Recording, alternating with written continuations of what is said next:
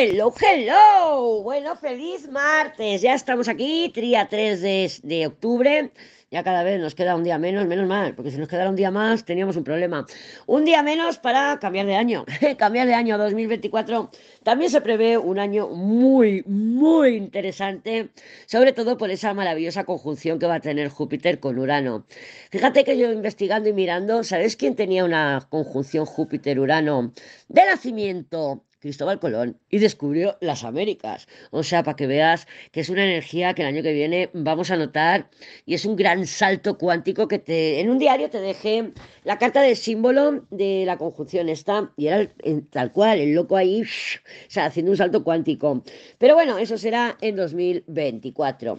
¿Qué tenemos el día de hoy? La luna ya va a estar en Géminis, ¿vale? Entonces va a estar hasta el jueves, está un par de días, ya sabemos que la luna está transita dos días y medio por mes y es una luna porque Géminis es un signo de aire, el primer signo de aire, luego va Libra y luego va Acuario, es una luna comunicativa, así que si hemos estado aguantándonos las ganas, si hemos estado pues con esa energía de la luna llena en Aries, que ha sido muy intensa, muy intensa. Yo he visto a gente con fiebre. O sea, venía, le llevé al chico, a, uno a una coleguita de mis hijos que le acerqué a casa porque no tenía quien le llevara y que nos decía que el novio que estaba con fiebre. Digo, ah, son muy Aries, son muy Marte. La fiebre, en una llena en Aries, pues tener fiebre. Luego, eh, conduciendo, porque claro, cojo el día todo, todo el día metía en el coche, llevándolos y trayéndolos y tal y lo veía conduciendo, la gente irascible, la gente irritada, dices, yo he estado de puta madre. Yo la verdad que he estado de puta madre. Con dolor de cabeza, eso sí, ayer, pero bueno, yo creo que tuve una insolación de tanto sol que, estuve afuera limpiando, cocinando en la barbacoa y, mira, haciendo fuegos, eso es muy Aries también. Pero bueno, la luna en Géminis pues es una luna comunicativa, es una luna expresiva, es mercadera, ¿no? O sea, mercader, porque en Géminis, pues bueno, regido por, por Mercurio, pues le va en las negociaciones, es un poco pillo, es un tramposo. Mercurio, que es el protagonista indudable de esta semana, va a conectar con un, en un trígono eh, con, Plutón y Capricornio, que ya sabemos, bueno, si no está directo, está a punto, está estacionario ya, creo. Pero vamos, que te quiero contar una historia de Plutón, pero ya te la contaré, porque tengo mucho que decir. Entonces Mercurio ya va a conectar con Plutón en Capricornio, pero que a su mismo tiempo conecta con Júpiter y con Urano, que están en Tauro. Mercurio eh, ya está, em, está en Virgo, en tierra. Entonces, ¿qué tenemos aquí? Tenemos un gran trígono de tierra, fantástico, para ganar claridad, que nos va a venir muy bien, ganar concentración, conversaciones, ¿no? En, sobre todo porque el Sol hizo esto mismo aspecto, lo hizo entre el 14 y el 18 de septiembre. Así que tampoco te extrañe que conversaciones que tuviste en esos días de 14 al 18 de septiembre ahora resurjan con Mercurio, dándonos un nuevo entendimiento, dándonos nueva información, porque Mercurio es lo que hace, nos comunica, nos trae información, ya sea porque ¡Oh! lo acabo de ver, lo veo clarísimo, o ya sea porque nos llega un mensaje, por ejemplo. ¿Vale? Entonces el Sol lo hizo, repito, del 14 al 18 de septiembre y ahora lo va a hacer Mercurio. Mercurio le sigue el paso siempre Sol muy rápido, o sea, siempre está detrás, o delante o delante, que entonces se pone a retrogradar para encontrarse. ¿Vale? Entonces, eh, conversaciones, porque es de tierra, es un gran trígono de tierra, además está implicado Plutón, conversaciones importantes de, sobre todo, de trabajo, para hacer planes a medio y largo plazo, de dinerito, y luego también podemos notar un chute en nuestra fuerza de voluntad y la ambición que va a estar al alza, ¿vale? Porque bueno, porque son signos de tierra, porque está Plutón en el ajo, porque está Júpiter y Urano también en el ajo, entonces bueno, pues muy beneficioso. Lo notaremos un par o tres de días porque Mercurio va muy rápido, pero hay que aprovecharlo, martes, miércoles. Mientras la luna está en Géminis, pues nos dará para hablar más. La luna, a su vez, también va a tener un trígono al Sol, ¿vale? Eh, el Sol ya está en Libra, así que mucha fluidez mental, porque Libra también es un signo de aire, fluidez mental, negociaciones se ven muy favorecidas.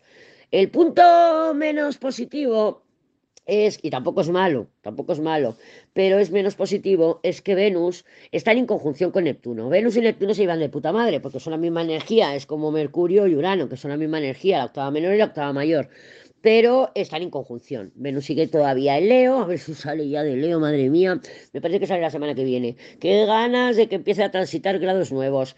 Y bueno, Neptuno eh, retrógrado, que está retrógrado, está en Piscis. Entonces, esto puede influir eh, más que nada en gafitas de color de rosa, ¿vale? Ver unicornios rosas, ver unicornios de colores, piruletas y no ver los aspectos negativos de pues esas negociaciones que podemos tener durante el día de hoy, el día de mañana y em, podemos sobreidealizar, ¿vale? Porque es como muy flipada.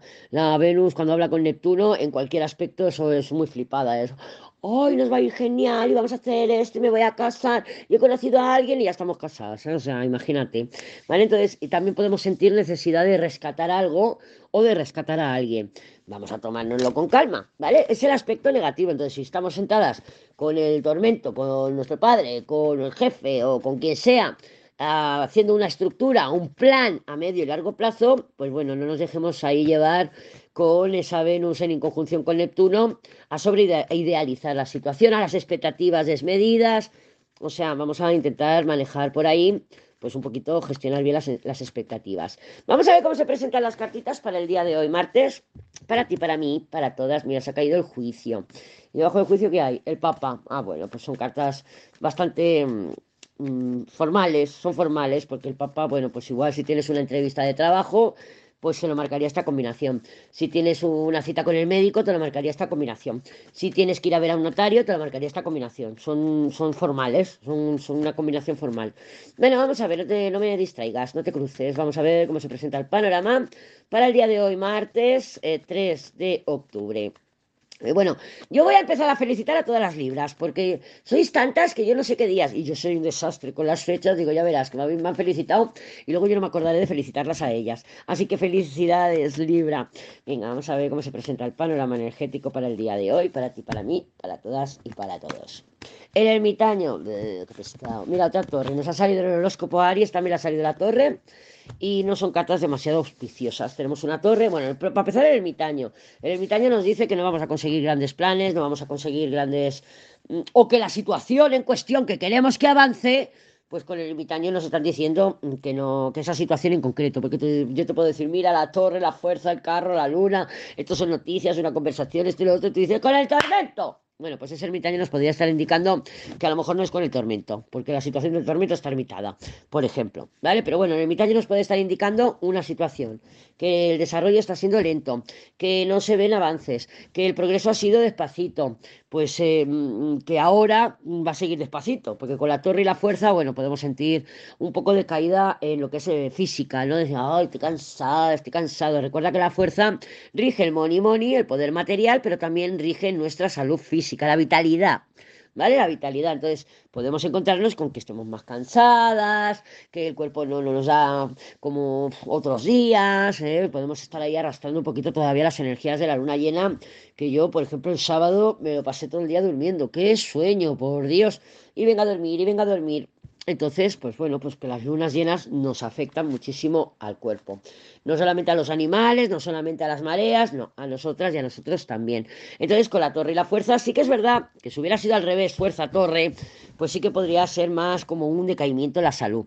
Es al revés, torre, fuerza. Entonces pueden ser un gasto inesperado. El ermitaño regiría apretarte el cinturón, no, no, no, no gastes demasiado, porque puede venir algún gasto inesperado.